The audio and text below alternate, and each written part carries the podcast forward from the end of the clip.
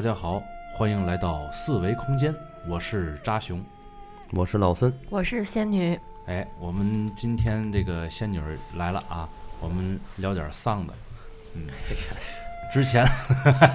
之前那个咱们聊过一期这个埃博拉病毒是吧？对，哎，埃博拉病毒呢是一种非常可怕的病毒，但是呢，它并没有造成太大规模的这个伤亡，呃，应该说是在现代医学和各国努力之下控制住了疫情，嗯哎，控制住了。但是在这个咱们这个人类发展的这个历史上啊，曾经出现过一个就是非常非常恐怖的一种东西。啊，这个东西应该和埃博埃博拉病毒都属于是，呃，瘟疫吧，对烈性传染病，嗯烈性传染病，嗯对统称为瘟疫。嗯对而且这个这个东西当初杀了多少人？嗯，欧洲的话死亡两千五百万，五百万，两两千千千五百万，嗯百万人死亡，但那个占当时欧洲人口的三分之一。嗯嗯，世界范围内的话，大概因这个病死的有差不多两亿人吧，和巴西的人口一样，两亿人两亿人。的性命被剥夺了。对，这个数字是什么概念呢？就是说，人类最惨烈的战争是第二次世界大战。嗯呃，当时第二次世界世界大战欧洲战场上损失的人口数只占欧洲当时的百分之五，嗯，但这个病在当时消灭了欧洲三分之一的人口。嗯嗯，它有着巨大的这个社会意义，也有着巨大的医学意义，也有着巨大的历史意义。嗯所以有些时候，当我看完这个这个这件事儿啊，嗯，我脑子里总是在想一件，在想一个中国成语，呃，福之祸之所以，祸之福之所伏啊。你你刚才说的那个死亡数据嗯，和感冒好像也差不多，对，感冒当年死的也是两千五百万到四千万吧，对大约估计。对，哪种感冒啊？这个嗯就是只是感冒吗？西班牙那会儿爆发的流行性感冒，哦，嗯，嗯，差不多。但是这个病吧，它和感冒还有一点相像，也有不一样的地方。嗯这个病，呃，最一开始它从人类历史上就有，这个病整个就是从历史上来讲，它出现过几次？只能说是出现过三次。这个三次是每一次都是持续很长的一个大的时期，比如说从公元六世纪开始爆发过一次这样的病，之后呢是十三十三世纪开始爆发爆发过一次，从十从十三世纪持续到了大概十七世纪左右。嗯呃，然后还有一次爆发呢，就是近代，从一八八八年开始，哦，近代也发生过。也发生过，但是持续的哩哩啦啦的就直就直到了咱建国前嗯，都有这样的病。那么，就这个病的爆发是某从某一个地区爆发，还是全球性的一起爆发？这个问得很好，嗯，基本上啊，这个就看当时这个全球的两个情况，第一个是交流情况，如果交流很频繁，那它可能就是全球性的；第二个呢，就是说看当时的医疗水平和医疗条件，如果是发生在现代，这个病不会有什么大的传播。嗯，啊，这个病现在也有，但极少极少了。现在应该都不都都不应该叫病了吧？现在也依然叫病。打一针就好了吧？应该是嗯，是的，啊啊，嗯，是的，但是它有三种症状，是吧？嗯，这个病是什么呢？我想大家可能已经知道了，这就是著名的黑死病。嗯嗯，这个黑死病呢，在狭义上也或者说现在把直接把它定为为鼠疫。鼠疫呢有三种病，就是三种状三种状况。第一种是淋巴性的，就是淋巴肿胀。嗯，这种病呢是可以治的，它的致死率呢虽然不是太低，但是也没到绝症的状态。嗯，啊，第二种是肺源性的，第三种最可怕的是血液性的，也就是它直接会引发败血症。见血封喉。对这个败血症的这种症状的黑死病或者说鼠疫，它的致死率是百分之百，而且搁在现代也没有特效药可治。哦，等于这个你说了，刚才说第三种，在现代它也算是一种嗯绝症了。那要这样，嗯，也算是，但是它这第三种状况出现的极少，哦，那还可以说是好一种极小范围出现的病嗯，哦，啊。积少就好，嗯所以呢，一般来说，说黑死病基本上所指的就是十三世纪这个这个时间段儿对，啊，在当时欧洲中世纪爆发的黑死病，也嗯叫黑色瘟疫，也叫佛罗里达大瘟疫，嗯，是专门指的这个状况，大概持续了十来年的时间，嗯，啊，整个覆盖了全从欧洲到南亚到包括中国部分都有涉及，反正反正刚才听你给我讲的那个那个那点儿那点儿那点儿事儿吧，感觉嗯好像就是这个事儿有很多种因素夹杂在一块儿，它形成了这个这个瘟疫，对哎吧？，没错儿，对吧？对，首先来说呢，这个是大家都在研究这黑死病到底怎么来的，嗯是吧？现代医学呢发现它是鼠疫杆菌，可以证明它就是鼠疫嘛。嗯嗯，当时这个十三世纪佛罗里达大瘟疫，也就是这黑死病，它的来源众说纷纭，嗯但每一种来源可能都是源头之一嗯啊。第一种呢，就是说是蒙古东征，也就是蒙古西呃那个用这个咱的话说叫蒙古东征。嗯，啊，或者叫蒙，有人也管它叫蒙古西征，成成吉思汗，哎，对，往往欧洲打嘛，往欧洲打的时候呢，他们到了一个地方，这个地方叫卡法，嗯哎，这个卡法是个海港城市，嗯蒙古又没有海军，嗯所以他围困卡法，他不能把那个卡法城市啊围困围绝嗯，啊，所以卡法呢，这它个隔着一套隔着一道海是吧？呃哎，对，有海路，哦，所以说呢，他没有海军封锁海路啊，嗯这个卡法依照着非常发达的海运业就支持了三年。这个卡法城市当时是热那亚人的联邦，嗯是热那亚人的城市，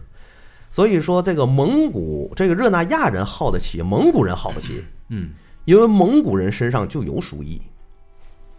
蒙古人的鼠疫是怎么来的呢？是他们狩猎草原鼠，嗯蒙古是一个游牧民族，是吧？他狩猎的时候呢，他会就是不管从王公大臣到这个底层的平民，他都会去狩猎草原鼠这个玩意儿。嗯一来呢是显示自己的剑术，锻炼剑术；二来这个草原鼠也是底层这个蒙古人民重要的肉食来源。现在咱知道黑死病它的传染源是鼠那个老鼠身上的跳蚤嗯蹦到人身上，嗯，还有水源，还有水源，对，对吧？它会直接传染到人类。嗯所以当时这个蒙古就已经有鼠疫了。围困到第三年的时候，这个鼠疫在蒙古军里大横行，蒙古就非常恼火，他想我这个热那亚人，这个这个这个卡法这城市，我怎么就打不下来呢？嗯，所以他就憋着一股气，一想怎么办？好办，细菌战。嗯他把这个患鼠疫而死的这个人啊，身上长满脓包，是吧？流血变黑，肤色变黑，这样的人放在投石机里，直接投到了卡法城市。这够卡法哎缺，反正这也够缺德的啊！这个卡法这些卡法城这些这个热那亚人从来就没见过这种病。嗯一旦这些这个尸体进入了卡法城之后，这个卡法城立即瘟疫大流行。嗯，蒙古人就这么把卡法打下来了。完了，哎，那能不能说就是蒙古本身他自己有这个病，他有然后他，但是他自己他这边并没有，就是说大规模的有伤亡，嗯会不会跟他自己有一些抗体有关呢？会不会有抗体？这然后个是欧洲人他是没有没有这方面抗体的。哎，对，可以这么说，嗯也可以这么说，是吧？但是现在的医学呢，一般来说认定为什么欧洲会爆发这种大游行、大的这个这个瘟疫，其实中国当时也爆发了这样的瘟疫，咱们后面再说。咱先把这个源头说完啊，这蒙古这个热那亚人这个城市一破之后啊，蒙古进去之后又得到了一座死城，但是有一些热那亚人呢，就是坐船回到了热那亚的联邦，也是有，也就是回到了欧洲，拜这个发达的海运业所赐啊。所以说，这个船到达港口的时候，这些欧洲的居民发现这船上已经没有活人了，这些人都是患黑死病的症状。当时也不懂啊，嗯中世纪根本就是很愚昧落后的时代，所以对于欧洲是黑暗时代。嗯啊，他们就草草埋葬了这些人。但是没想到，正是因为如此，开始了这个黑死病在欧洲蔓延，这是源头之一。啊，第二种源头是什么呢？就是说是十字军东征。十字军东征之后，他们从那个中东这方面把这个黑死病的这个病菌和瘟疫带到了欧洲，嗯这是一种说法。第三种说法呢，就是朝圣朝圣人带回来的，这些欧洲的人呢，到这个巴勒斯坦去朝圣，就是耶路撒冷这个城市，他们朝圣之后返回亚平宁半岛，将这个病菌带回来了。这个亚平宁半岛是哪儿呢？就是现在的西班牙和葡萄牙嗯啊所在的国界叫亚平宁半岛。所以说可很有可能，就是历史学界这个觉觉得啊，很有可能是是这三方共同作用。嗯导致了这个这个黑死病在欧洲的大流行，也同时导致了这个黑死病啊向全球扩散。因为蒙古随着拓开疆那个拓土，蒙古的军队和蒙古的商队，呃，就是开始了这个东西方的这个交流嗯啊，这些都是传染源啊。嗯啊，所以说基本上黑死病来源就是这三种，但是确切的说到底是怎么来的，没有人知道。到现在这个是成谜的，很有可能以后也就不知道了， 就这种情况。所以当时在欧洲，这个黑死病蔓延到欧洲的时候，嗯。它对于欧洲的影响是极大的。刚才不说过一句吗？当时这个中世纪的这个欧洲是非常愚昧无知的啊，对，他可能这个愚昧无知也是这个黑死病蔓延的这么一个温床，我感觉。对，没错儿，他愚昧无知在哪个方面呢？主要嗯是卫生吧，没错儿，仙女儿说的很对啊卫生方面。所以这个卫生到底是怎是是怎么来的呢？就是咱简要说一下当时中世纪的老百姓的卫生状况，包括王公贵族啊。这是一个个嗯这是一个有气味儿的这个这个这个这个节目了啊。哎也而且气味儿很浓厚啊这个可能以下的内容会引起大家的不适啊，大家请自备尿腿儿。是吧 啊对。 这个欧洲当时的生这个状况是什么呢？从咱从餐具嗯啊这个呃个人卫生，嗯还有这个这个厕所这方面来事儿，这三方面来说嗯，首先第一个是餐具，嗯，欧洲人对于中国的这个瓷器的需求度是很高的，在那个年代，装逼大神器是吧？哎，在嗯欧洲当时这个富豪有三种显那个显富的方式，第一种就是用瓷器、瓷盘子加嗯筷子吃饭，这是贵族所专享的，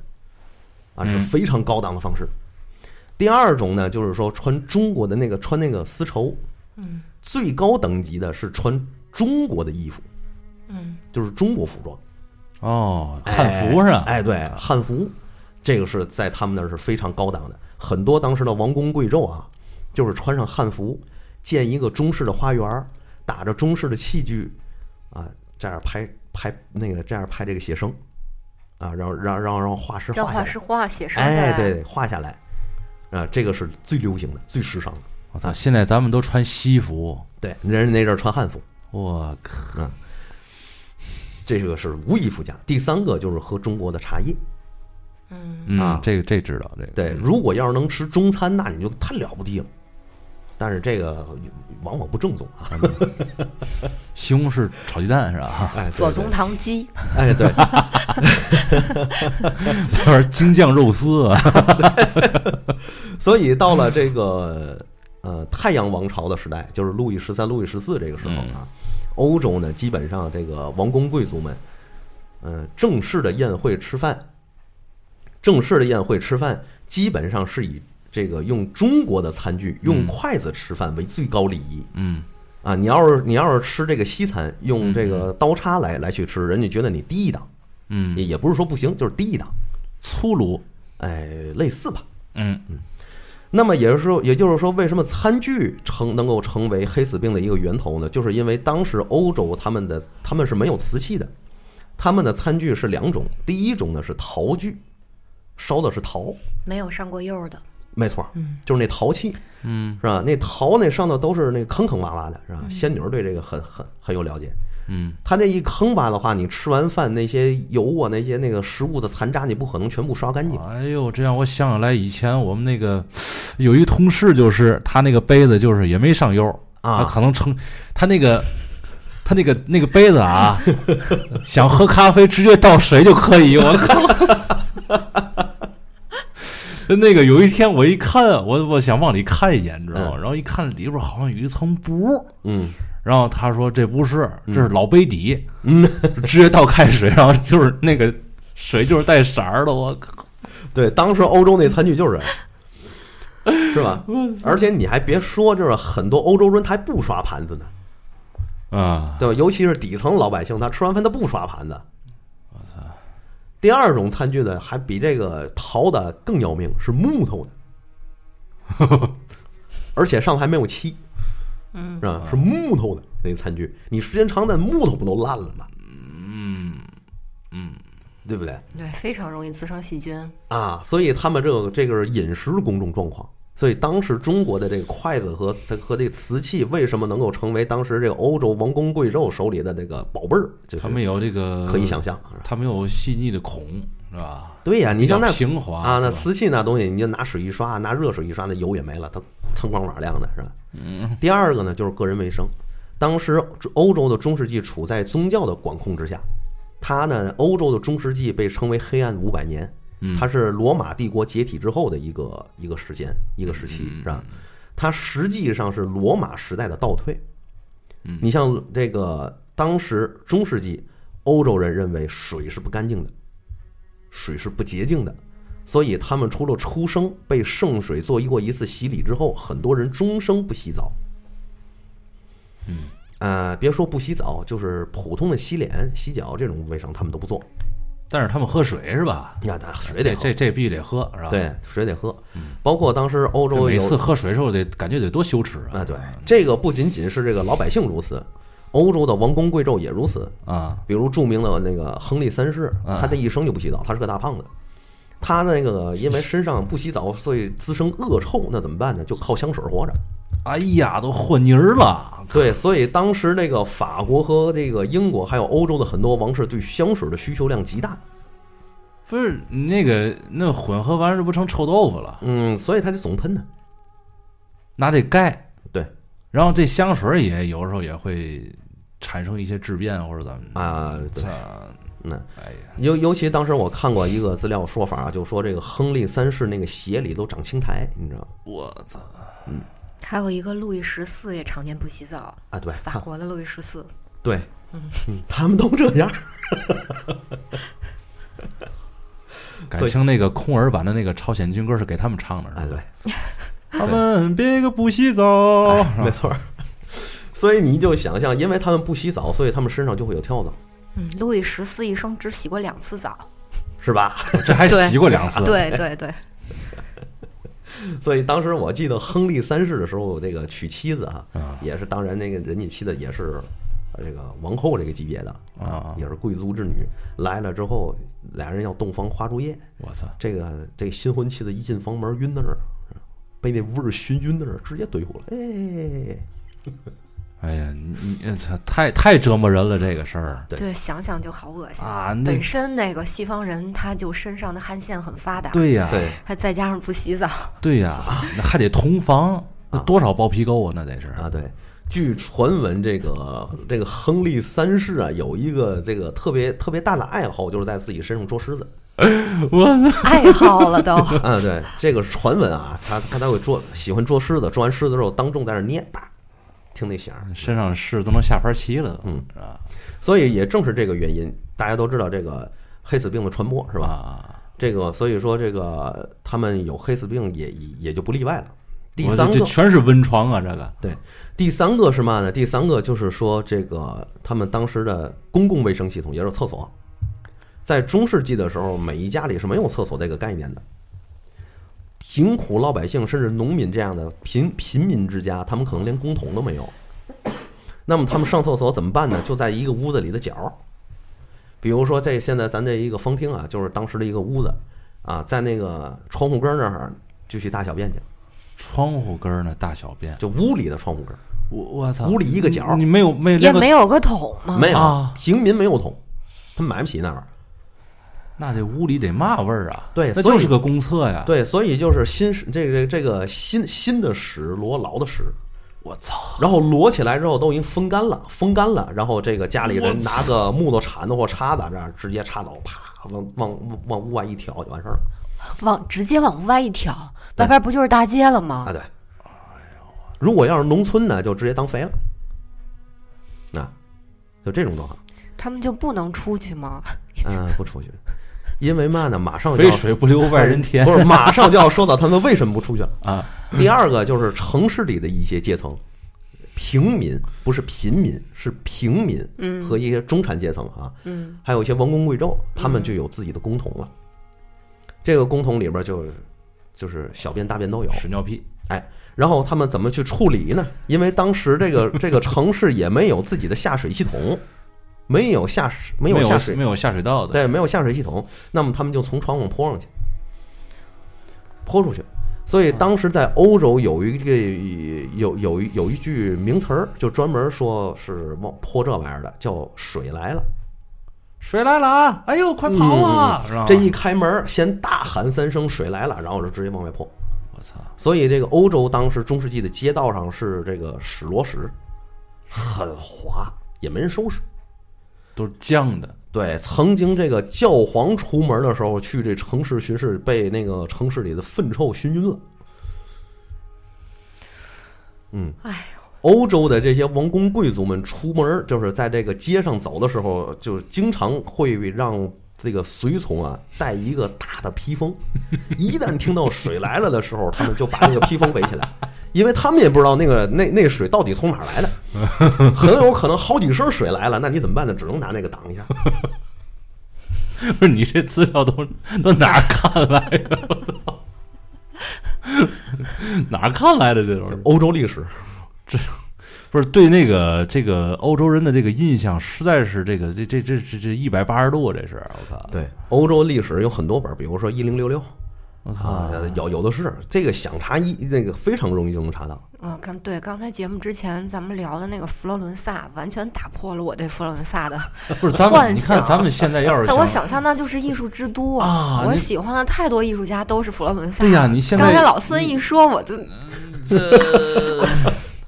不是现在咱要旅游的话，肯定都爱往这个欧洲那边去啊，对是吧？啊你这我靠，那当初是如此的这个肮脏不堪啊！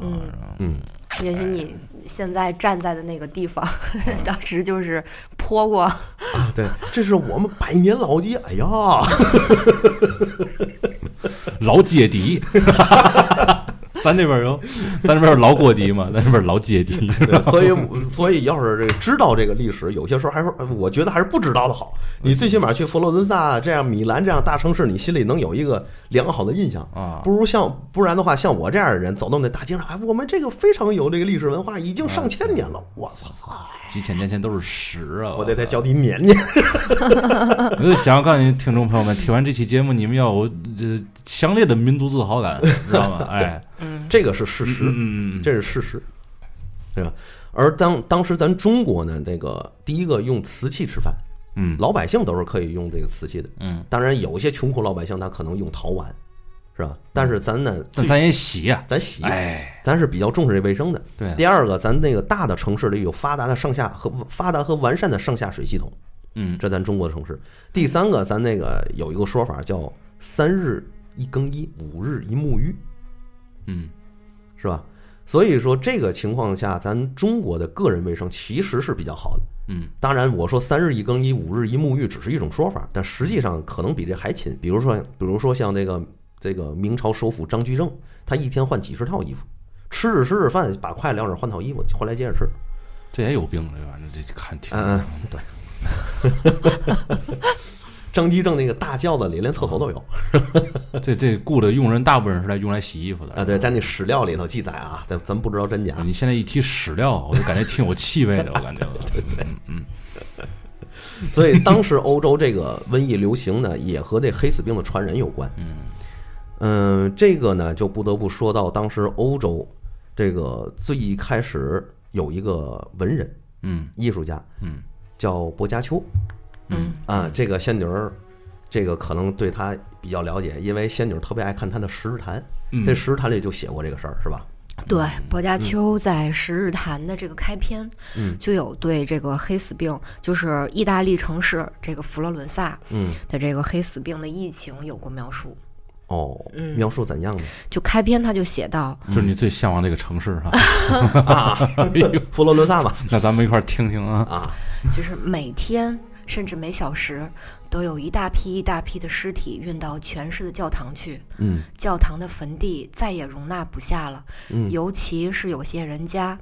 按照习俗、嗯要求葬在祖坟里面，嗯情形更加严重。嗯等坟地全葬满了，嗯只好在周围掘起又长又阔的深坑，嗯把后来的尸体几百个几百个的葬下去，嗯就像堆积在船舱里的货物一样。哦这些尸体嗯给层层叠叠的放在坑里，嗯只盖着一层薄薄的泥土，哦，直到整个坑都装满了，哎呀方才用土封起来。哦，就难道可以想象当时这个惨烈了。我觉得应该可以用用可火烧，我觉得嗯应该可以想象到当时这个人数众多，嗯啊对，直到这个坑都填满了。这个坑如果没填满，他们都不封土。反正对说是什么呢？就是这个拉着车嘛，拉着一一车一车的尸体嘛，拉车前面有一个拉的，后边有一个推的，然后走到那个坟墓那儿，准备把这个尸体全全倒在坑里的这个过程当中，发现后边推的那个已经已倒已下经了，倒下了已，经倒下了。等埋完这些人，前面拉的那个也倒下了，对对，自差不己差把不自多己又就是这躺里样。得了。然后后边又又来了新的，把这个这必尸体得处理呀，然后继续往前拉，然后再继续倒下，哎，这么样一个惨状。这不就是人间地狱吗？对，对，所以当时薄伽丘这《十日谈》里写了，你那个刚才仙女跟我说，这写了很多段儿，对，是？吧？他念了是其中一段对，儿。还有还有 描述说这个黑死病的症状的，哦，那个怎么说呢？那是就是大意就是说，患上黑死病的人，他们从就是大腿根部嗯开始起那个红红肿的肿块儿，哦然后隔个一两天就开始会吐血，哦然后三天左右就会死掉了。哦，差不多差不多是这个症状。所以说，这个后现在咱们研究这黑死病，这个薄伽丘的《十日谈》是很重要的资料，就是从这儿，嗯，判断这个当时欧洲黑死病呢，应该是淋巴性黑死病。嗯嗯，所以他会有一些人会自己就自愈，嗯，嗯，是这样的状况。那淋巴性的黑死病会引起呼吸衰竭吗？因为它有描述说呼吸衰竭，还有浑身发颤。会，而且他呢可能还会伴有肺源性的黑死病，但是也不排除可能有败血性的黑死病，因为在当时那个那个年代，这个黑死病只是一个泛称，他嗯们并、当时人并不知道这个是鼠疫。那你说那个，嗯，败败血性的，嗯败血性的黑死病，嗯和那时候欧洲的那个败血病，嗯，就是吃橘子预防的那个败血病，有什么是一种吗？不是一种，不是一种。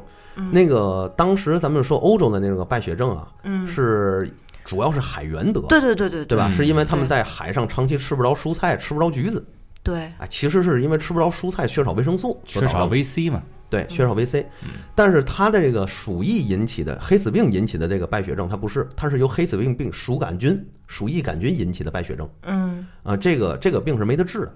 嗯所以说，当时如果你有黑那个那个败血症的话，可能你吃大量的橘子就可以缓解，甚至有时能好，嗯，是吧？但是这个这个这个这个黑死病是没得治的，到现在这个黑死病引起的败血症也没得治，据说没有特效药。嗯，所以当时现在那个仙女最喜欢那个佛罗伦萨哈，也是当时那个艺术之都，后来也是文艺复兴的发源地，对吧？对但是当时为什么叫佛罗伦萨大瘟疫呢？就是因为佛罗伦萨，还就是这个佛罗伦萨当时这个城市啊，百分之八十的人都死去了。当时有一个笑谈，啊，就欧洲人自己说的笑谈，说中午早晨我还在和我的朋友吃饭吃早餐，嗯，中午的时候他就已经到天堂和自己的祖先共进午餐了，嗯就是这种状况。嗯，甚至很多这个孤独的人，就是一个人住的这些人，他们得了黑死病之后，就自己死在了屋里，别人在闻到尸臭之前都不知道里面发生了什么事儿。嗯，所以发后后来咱们看黑死病最著名的照片是穿着黑袍，嗯是吧？带着那个鸟嘴，哦，嗯，当时这个社会、哦，这个形象很经典啊对，啊，当时这个这个这个世界，当时欧洲世界认为戴上穿上这样的装束可以避免黑死病。嗯真白痴，嗯，所以说，当时这个黑死病呢，这个佛罗伦萨大瘟疫，或者叫欧洲黑死病嗯啊，这大瘟疫是从一三四七年开始到一三五三年结束，从意大利发源，直接那个走到了这个在欧洲部分啊，直接走到了俄罗斯，算是为止。啊，所以大家看欧，其实俄罗斯不会有什么太长时间的大瘟疫，就是因为嗯它太冷了太冷啊，是吧？所以说呢，基本上这个黑死病呢，有说是有三有有三个发展方向。嗯嗯，第一个发展方向呢，就是从意大利南部西西里岛港口的城市墨西拿，这是开始。嗯，时间在一三四七年的九月。嗯，之后十一月就通过水路到了这个北部的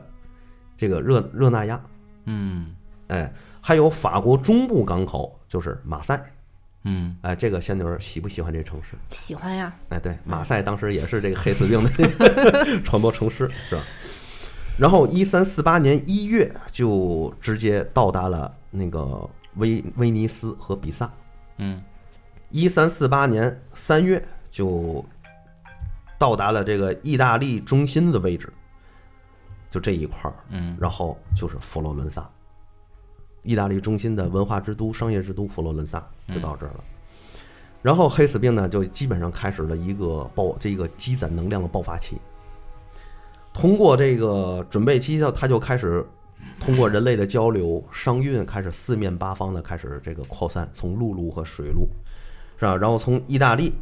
直接就是到达了维也纳境内，嗯啊，占领法国，以马赛为起点，然后横扫普罗旺斯，这是很著名的地名儿。从普罗旺斯到诺曼底，这样一路横扫，巴黎也后来被也被攻陷。薰普罗旺斯薰衣草之乡是吧？对，然后直接从法国是吧，进入到了这个呃这个神圣罗马帝国，也就是当现在的德国，一直发展到了但泽。我感觉到了到了这个欧洲之后，你才能感受到这个哪儿的黄土不埋人这句话，是吧？对，然后一三四八年的时候，黑死病通过这个多特塞特郡的港口传入到了英国。嗯英国全在转年，英国全境全境沦陷，应该是，但是这个黑死病应该是止于英国吧？没有，它是止于俄罗斯。哦，嗯，当时这个传到英国之后，有这个因为黑死病有两件事儿，嗯，历史事件，嗯，当时英法还在进行百年战争，就是因为黑死病大爆发，英国和法国都无力进行战争，所以进行了和这个和平谈判。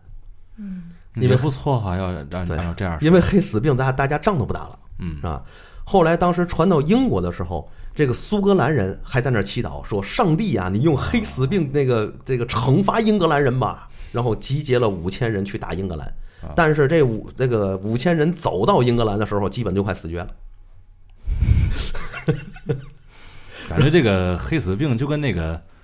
权力游戏》里那帮僵尸一样，是吧？其实我觉得这这东西一过一过北京之后，谁也不谁也甭想做对哎对做文铁王座，我你知道吗？对对对对对对我觉觉得这个马老爷子可能从这里哎，有点点儿这个灵灵感，有点儿这个灵感，我感觉。嗯，对，然后从他征服完不列不列颠之后啊，基本上就开始往俄罗斯发展了。嗯那这个时候，这个从俄罗斯基本上这个黑死病就发展到头了。嗯嗯，大大体是这个路数。当然了，这个有一个比较详细的年表，嗯啊，有兴趣的话，回来咱可以发，嗯咱再说。所以说，这个当时黑死病蔓延这么多，对于欧洲当时社会的冲击非常大。嗯当时咱开篇我说这个俘获的这个事儿嘛，嗯，也正是因为这个黑死病爆发，所以当时很多底层的民众，他们首先去教堂祈求这个神职人员的宽恕，他们就要去忏悔，嗯他们认为这是自己的罪孽，上帝是对自己的惩罚，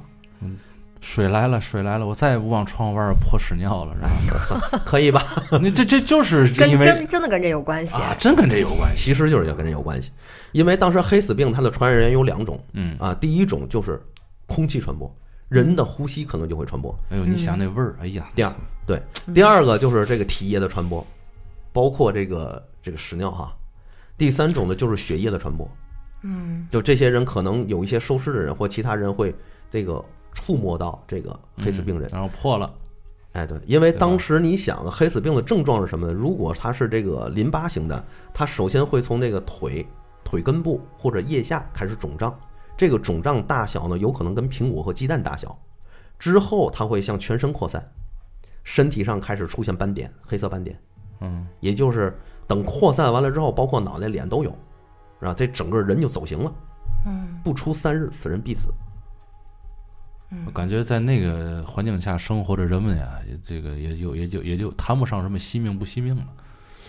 赶紧就嗯随着家人而去就完了。对，当时，但是当时你看这个，也有很多城市是幸免于难的，嗯比如说佛罗伦萨以北，时尚之都米兰，奇迹般的没有发生黑死病的瘟疫，是不是因为他们非这常边奇人稍微讲点卫生啊？这个应该也不会。和中世纪都那样，那为那为什么他们那边没有呢？不清楚。到现在我没有查到这个为什么他们那儿没有的这个这个资料，但是呢，后来到了有一些国家，嗯，可能我觉得他们也采取了相同措施，比如说隔绝隔绝源头，嗯也就是说，其他有疫区来的人不许进我的城市，嗯，我城市的人，如果你出去了，你就不要再回来。不是这个时候都还没有发现这个其实是耗子身上携带的东西。没有这个鼠疫杆菌的发现，应该是咱中国人的功劳，哦，是在近代一个叫伍连德的医生，他在当时这个也是侵华，啊那个日军侵华的时候，东北沈阳那边爆发了这个黑死病，也就是鼠疫，那是成为了一跟跟片那死城个，跟那个细菌实验有关系吗？有关系，都是有关系的。这是多方面的原因，既有那个日本投放的鼠疫杆菌这个病毒引发的，当然后来呢也有这个这个其他的原因嗯啊。但是这个伍连德呢，他呃，当然我说这个这日本投放这病毒是后期的事儿了。嗯啊，这伍连德进入了这个沈阳城之后呢，他带着自己的助手和学生开始了非常危险的实验，就是尸体的解剖。他解剖完这些尸体，在显微镜上进行化学实验观察，发现了鼠疫杆菌。那么当时没有人发现，就是通过老鼠身上的跳蚤可以传播吗？他发现的，也是他才发现的。也是他发现的。嗯后来他被称为这个瘟疫阻断之父，在国际上享有非常重要的位置嗯啊，这是中国人的功劳。这得拿诺贝尔奖啊！嗯，当时对中国人是有歧视的，所以他能不能拿上肯定是没有。天天到晚往那先个崇拜后歧视。啊，呀，往窗户外儿泼屎是吧？我们反正我们中国人可不干这事儿是吧？对，在宋朝你要当街泼屎，你是要受到责罚的。在其实，在明朝也一样，哪哪个朝代都一样。咱话说回来，就是说当时这个黑死病呢，嗯，在佛罗伦萨啊、在马赛这样大的城市到了什么地步？就是老百姓走在在在门外走，在街上走着走着，人就倒地上了，倒地即死。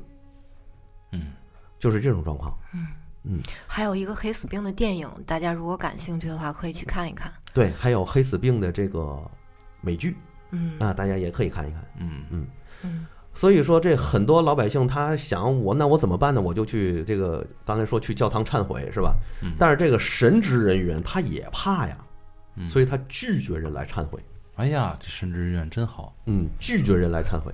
所以这个直接引发了天主教对于这个当时欧洲社会的把控力，天主教的威望扫地了。一亿那一落千丈。嗯嗯，而且当时欧洲的医院里面是没有医生的，他们也没有像中医一样的理论体系。嗯别说咱咱先不管中医，有人说有用，有人说没用也好，但至少当时中医确实是可以怎么说呢，是一个比较完善的医疗体系了，是吧？我们有临床试验也好，伤寒论等等等等，甭管它有什么样的争议，咱先放一边儿。但是欧洲一点儿没有，所以说欧洲的医院是神父和修女在去做。嗯所以当这些人想去医院去看的时候，神父和修女都把他们拦在外头，别进来，别进来，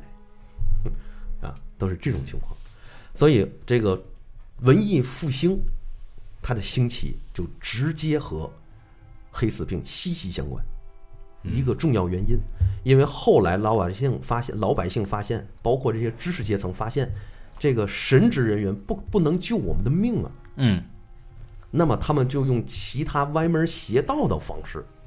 去去探索这个病到底该怎么救。嗯，这个歪门邪道是打引号的，其实就是最早的科学理论研究，包括卫生研究，这个时候开始客观严谨了。对，嗯，包括其实，在欧洲有些国家也是被神奇的排在了黑死病之外，比如说和，比如说比利时，嗯，当时就没有爆发黑死病。他们就是去，他们他们的做法就是隔离，外面有一区有一区有病人别进来，我们的人别出去，你出去别回来。如果说这个城里有这个病人，立即隔离。哎，这种隔离方式和后期咱们那个这个中国的科学家去根治治疗鼠疫的方法如出一辙，很相似。我觉得他们可能用这种方法控制了这个鼠疫、黑死病在自己国家的蔓延。所以说，黑死病它不仅仅对欧洲造成巨大的这个伤害，它也对欧洲造成了巨大的影响，包括文化，是吧？刚才咱说了，这个宗教的管控失利，所以文化才能兴起。正是因为佛罗伦萨受到了如此重大的灾害，人口锐减百分之八十，所以后来大量的移民到了佛罗伦萨，佛罗伦萨变成了一个新的文化之都，文艺复兴的萌芽就从这里开始了。嗯，因为当时百分之八十人很多权贵教会都教会的人都死了，所以当时这个很多老百姓发现，你不管你是神职人员还是国王，不管你是王公贵胄还是底层的平民，贫困的贫贫民，在黑死病面前都是一样都，是平等的。对，都是一样，对不对？就那个一辈子不洗澡那个，那个他没得。那个咱不知道， 反正当时很多的王室都都死绝了。嗯嗯，所以他当时欧洲留下的文献记载，其实对于黑死病也是更多的就是说，哟，今天拿着爆发大瘟疫嗯啊，死了多少人？比如说我们城死了八万人，死了九万人，死了三万人，嗯是吧？比如亚平宁半岛就说啊，这个记载我们这儿死了三万多人，嗯，啊，类类似这样的记载不绝于耳，所以到了后期，死人已经是非常常见的事儿了，它就是嗯一个数字了。啊，这样的话就摆脱了这个中世纪严格的等级制度，人们趋于平等化。嗯，啊，文艺复兴的苗子就开始都死差不多了，剩那个那点幸存者还得分你高我低的，那多没意思呀。嗯，对对，不所以欧洲经历了这个黑死病的伤痛之后，他用了一百五十年才缓过来。这一百五十年其实也是文艺复兴的差不多这个时间段，嗯几乎吻合，相较无几。所以这个黑死病可以说也是欧洲的一个变，用用另一种角度来说，它是欧洲的文明的一个开端了。嗯，虽然这样说很残忍，就是黎明前的这个黑暗。啊对，它是黎明前的黑暗，对，是吧？嗯所以说在这一方面，对于欧洲来说刺激很大。嗯但是当时咱也说了，欧洲的这个黑死病蔓延至此，还有一件事儿，就是说排油运动，减肥。还有犹太人，犹太人有，你不要在听友面前暴露你的无知，好不好？多么严肃的问题呀、这是嗯，哎呀，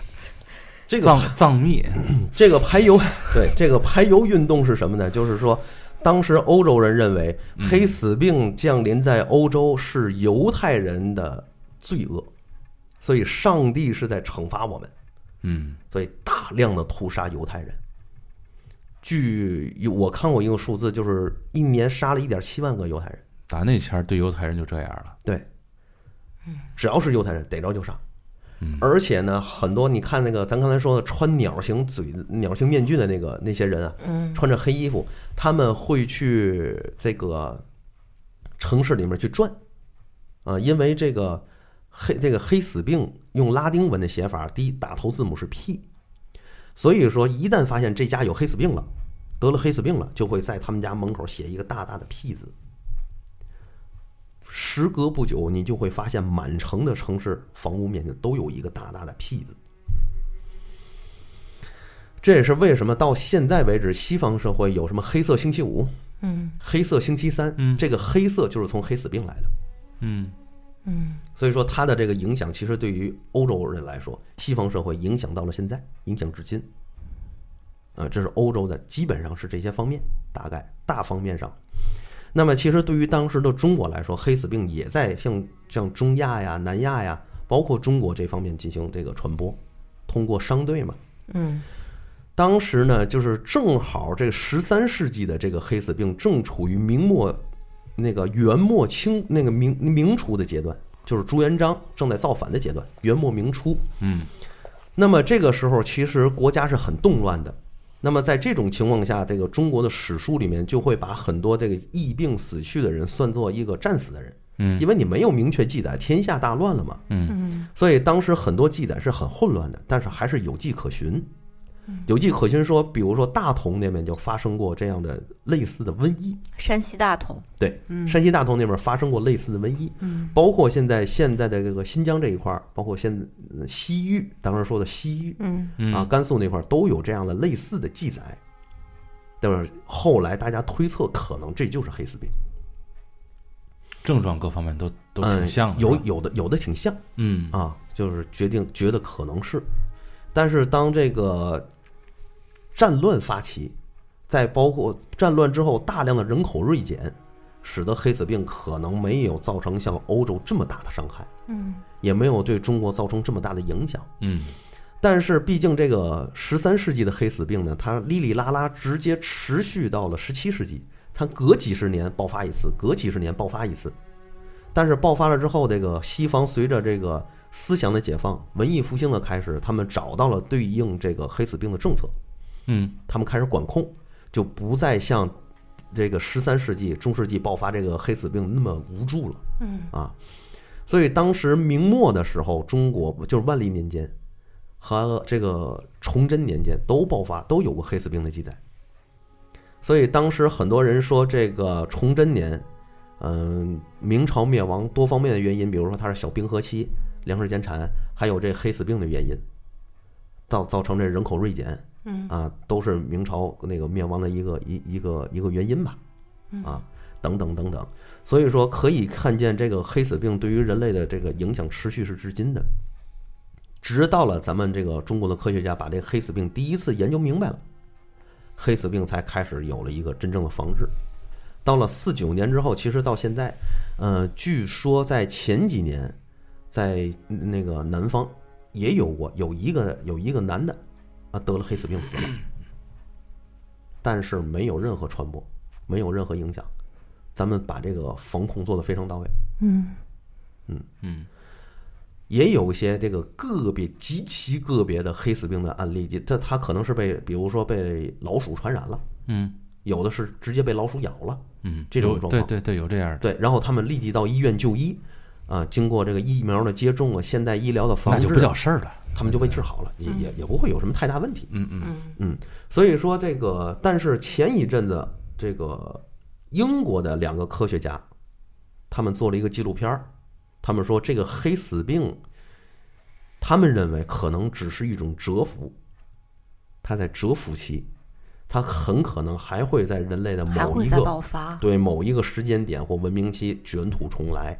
那不也有点像埃博拉那意思了？嗯，是那个时候说明它也就会进化了，应该是。有可能。要不然的话，现在现在医疗它可以把它抑制，嗯，对吧？如果它还能再爆发，肯定说明它已经进化了。就对找地儿找地儿修炼去了，现在正。所以说，这个黑死病搁在现在来说啊，就是很多的国家依然在研究它，包括美国的病毒实验室，包括俄罗斯的这个病毒实验室，嗯我就姑且这么叫哈，嗯这些机构里面都有黑死病的病菌，他们一直在研究他们。嗯啊，为什么那个后来这个联合国就说我们要消灭生化武器？生化武器，生生就是生物武器，化就是化学武器。嗯，生物武器很可能就是这个炭疽呀、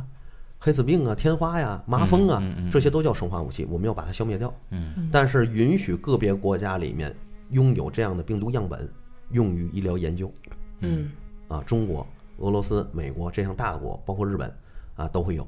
嗯但是防控等级极严，嗯啊，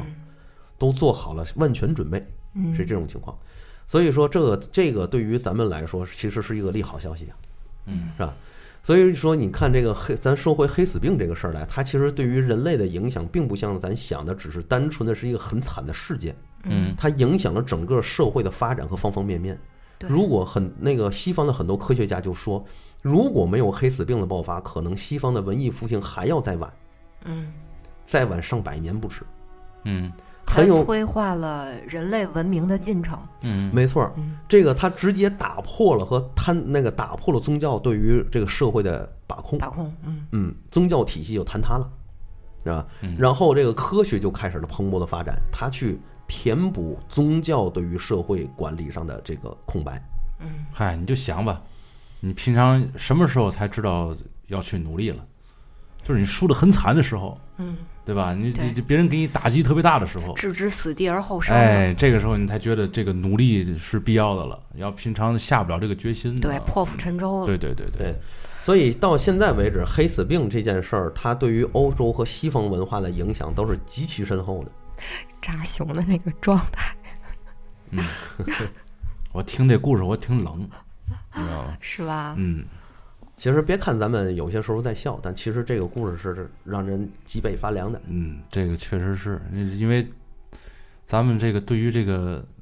你看上回咱们说这个丁戊奇荒嘛，嗯，两亿人的灾难嘛，对对吧？但是那个说是影响了两亿人，对他死了两千多万，嗯，最少吧，对吧？嗯但是这个是直接死了两亿亿人。对这又是一个新概念了。这个两亿人死是从十三世纪这个爆发，嗯直接到这个十七世纪，这个这一次爆发结尾大概死了两亿人。对，我觉得咱们今天讲这个故事啊，咱们今天讲这个故事也是那个，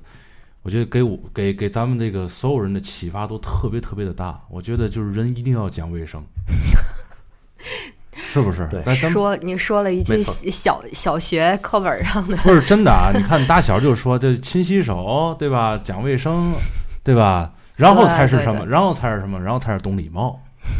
对吧？你你想吧，这要是这个人要不讲卫生，甭说这个男神女神嫌弃你，知道吧？连老天爷都嫌弃你，知道吧？是不是这意思？是这意思啊。所以当时现在其实咱们去意大利，可能还能看到黑死病的有一个遗迹。我在想还去不去？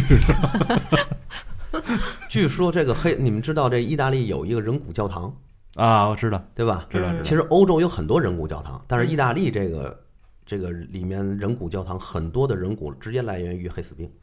嗯，现在再再去接触这些人骨，不会，没事儿，没事儿，你放心吧，没有关系嗯，宿主已经没了，但啊。对，所以说这个这一方面对于世界的影响，嗯，我想应该是比较清晰了。嗯嗯，它和这个埃博拉还不同，嗯埃博拉是未知，埃博拉是这种现代的现代医学上可能都会感到有些无力，但是黑死病咱们已经找到了一个治疗的方法和啊如防范果方法。如果说埃博拉要是爆发的力度像黑死病当初那样的话，如果说各个国家不去控制埃博拉病毒，啊全世界不会为之努力，啊，那么埃博拉病毒很可能成为一个新的黑死病。到时候就不知道是几亿了，对，传播速度应该更快，更快因，为现在的交通、没错商业更发达，哎而且你更难治它，嗯，它对变异速度特别的快，对对对对哎是吧？对对对，没错，这个黑黑死病可能这个东西在这个修炼的这个天赋上不如埃博拉，知道吗？埃博拉就属于那种天天自己想怎么玩怎么玩，但是每次考试还能考一百分那种的，是吧？这个埃博拉在我的脑子里头，我把它想象成一种怪物式的东西，对，它其实就是个怪物，是吗？嗯对，它是介于病毒和生物之间的一种生物体，嗯嗯但是咱们现在就是把它界为定位为病毒嗯，啊，它既有病毒的这个特性，也有生物的特性，哎很对，鬼啊。但是黑死病不一样，所以说大家也不必担忧，各位听友也不必担忧黑死病会在自己的身边再次爆发。嗯啊，咱们只是说黑死病这样的这个这样重大的历史事件对于咱们人类的社会的影响。对，最最主要的还是让大伙儿这个爱卫生啊，这个哎，对，一定要讲卫生，对讲卫生啊，勤洗澡。嗯嗯，勤洗澡，嗯嗯，好嘞，各位听友，今天时间不早了，嗯，哎，就到这里，好大家再见。拜拜。拜拜。